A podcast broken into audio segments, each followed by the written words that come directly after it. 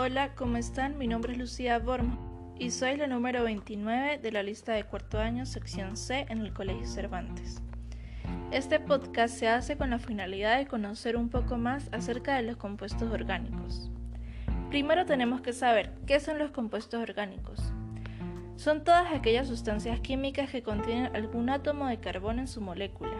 Los compuestos orgánicos están formados principalmente por diferentes combinaciones de carbono, hidrógeno, oxígeno y nitrógeno, lo que les confiere unas propiedades muy importantes para los seres humanos en diferentes campos, ya sea la alimentación, la industria farmacéutica o la producción de petróleo. En la industria farmacéutica han desarrollado sistemas para extraer los compuestos orgánicos de las plantas para aprovechar sus propiedades relajantes y curativas, como lo es el nopal o la manzanilla. Pero, sin embargo, desde el punto de vista económico e industrial, el compuesto orgánico más importante y utilizado es el petróleo, formado de un modo natural por los restos de animales y vegetales que se encuentran en las capas de subsuelo.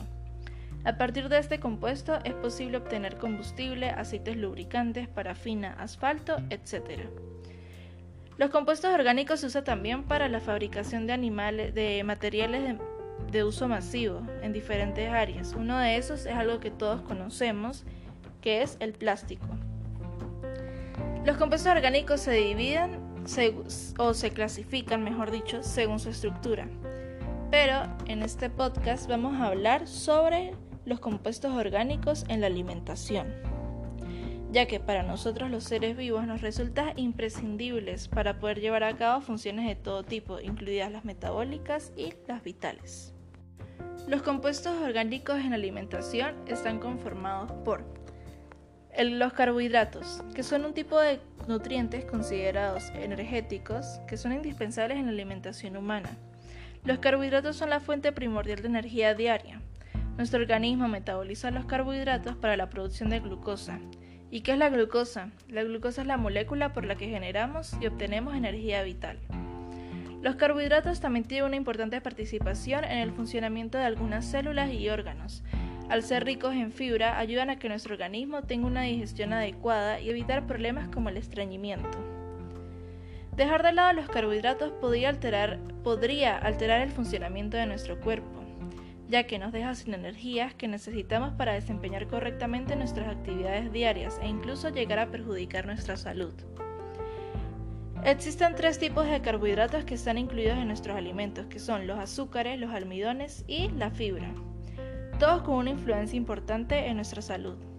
El cuerpo necesita de los tres tipos de carbohidratos para funcionar correctamente, pues descompone los azúcares y los almidones en glucosa para utilizarlos como energía. La fibra es parte del alimento que el cuerpo no descompone, por eso al consumirla nos sentimos satisfechos y esto nos ayuda a mantener un peso saludable. Los azúcares ocurren naturalmente en productos vegetales y son un tipo de hidratos de carbono que también se llaman carbohidratos simples o de acción rápida. Y los almidones son un tipo de carbohidratos de los que llamamos complejos, ya que sus moléculas tienen estructuras mucho más elaboradas que los azúcares en nutrición, también, se también los podemos llamar carbohidratos lentos, ya que el cuerpo toma más tiempo en descomponerlos. Los almidones ocurren naturalmente en alimentos como verduras, tubérculos, frijoles y granos. Los compuestos orgánicos en alimentación también están constituidos por los lípidos. ¿Qué son los lípidos? Son un grupo heterogéneo de compuestos emparetados real o potencialmente con los ácidos grasos. Tienen la propiedad común de ser relativamente insolubles en agua, solubles en solventes no polares como el éter, cloroformo y el benceno. Y así los lípidos incluyen grasas, aceites, ceras y compuestos relacionados. Los lípidos son constituyentes importantes en la alimentación, no solo por su elevado valor energético, sino también por las vitaminas liposolubles y los ácidos grasos esenciales contenidos en las grasas de los alimentos naturales. Los lípidos incluyen grasas, aceites, ceras y compuestos relacionados. En el cuerpo, las grasas sirven como una fuente eficiente de energía directa y potencialmente cuando están almacenadas en el tejido adiposo. El contenido de lípidos en el tejido nervioso es particularmente alto. Los lípidos y proteínas combinados son constituyentes celulares importantes que se encuentran en la membrana celular y en las mitocondrias, y sirve también como medios para transportar lípidos en la sangre. Los compuestos orgánicos en la alimentación también están constituidos por las proteínas, que son sustancias que ejercen una amplia variedad de funciones en el organismo, participando inclusive de la composición de las células.